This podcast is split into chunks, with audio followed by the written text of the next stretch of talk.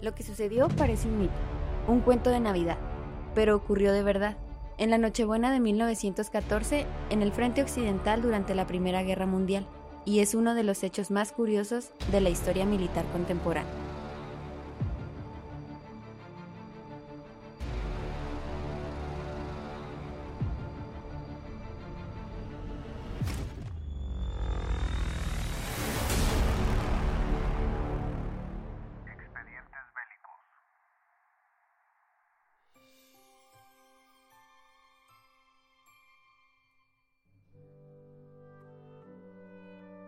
Tras la carnicería que supuso la batalla del Marne, en septiembre de 1914 se pasó a lo que se denominó la Guerra de Trincheras, un frente estable donde los dos ejércitos contendientes tomaron posesiones uno frente a otro.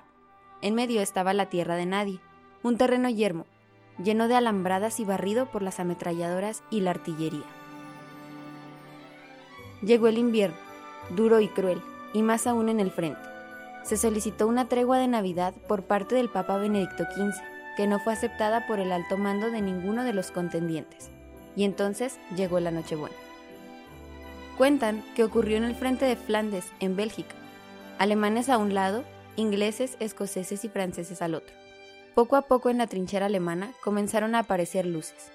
Eran velas colocadas en las bayonetas y árboles de Navidad, que el Kaiser había enviado para subir la moral de sus tropas comenzaron a aparecer paneles de uno y otro lado, en los que había escrito Merry Christmas o Forge Weihnacht.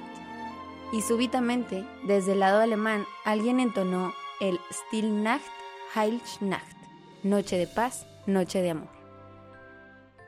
Dicen que el cantante salió de su trinchera acompañado de otro camarada, que tocaba la armónica. Sus enemigos no dispararon.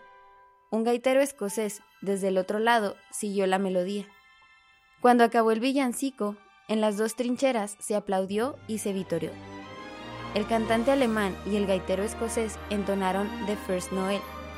Y después, con un árbol de Navidad en los brazos, el alemán avanzó en dirección a la trinchera inglesa y el escocés salió a recibirle.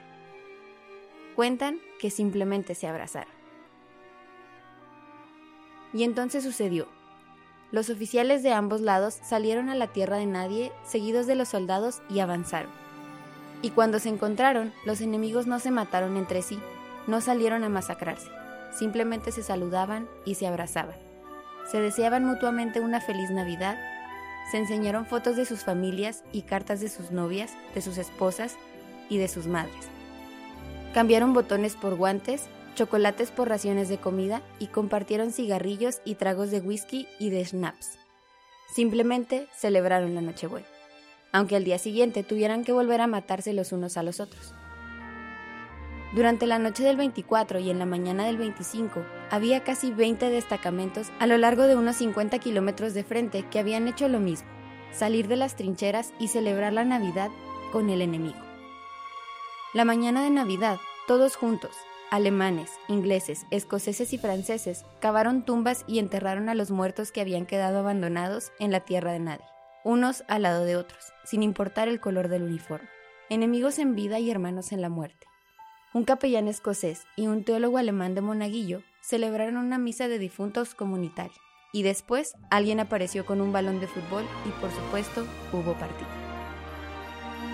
La propaganda bélica de ambos bandos había pintado a los enemigos como monstruos atroces y crueles, y de repente, cuando se encontraron frente a frente, descubrieron que eran hombres tan hartos de la guerra con familias e ilusiones y tantas ganas de vivir como las que tenían ellos.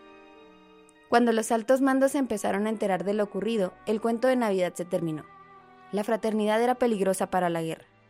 Se reorganizaron los frentes se trasladaron los destacamentos a otros puntos de combates más duros, se censuraron cartas, periódicos y fotografías para que nunca nadie supiera de lo ocurrido. Se ordenaron deliberadamente cargas suicidas, se prometió solemnemente que nunca más volvería a pasar algo así.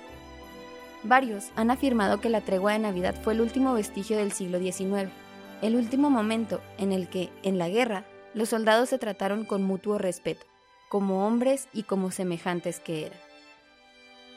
Con la Primera Guerra Mundial, el siglo XX dio comienzo de verdad. el siglo donde los conflictos bélicos causaron más muertes militares y civiles que en cualquier otra época en toda la historia de la humanidad. Como siempre, no dejaron que el cuento de Navidad terminara bien.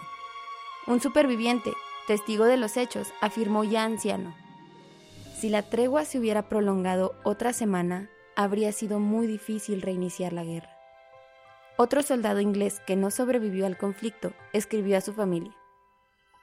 Todo ocurrió espontáneamente, de forma muy misteriosa. Un espíritu más fuerte que el de la guerra venció aquella noche. Una noche en la que lo único que querían era celebrar la Navidad en paz. Les deseamos felices fiestas desde el búnker.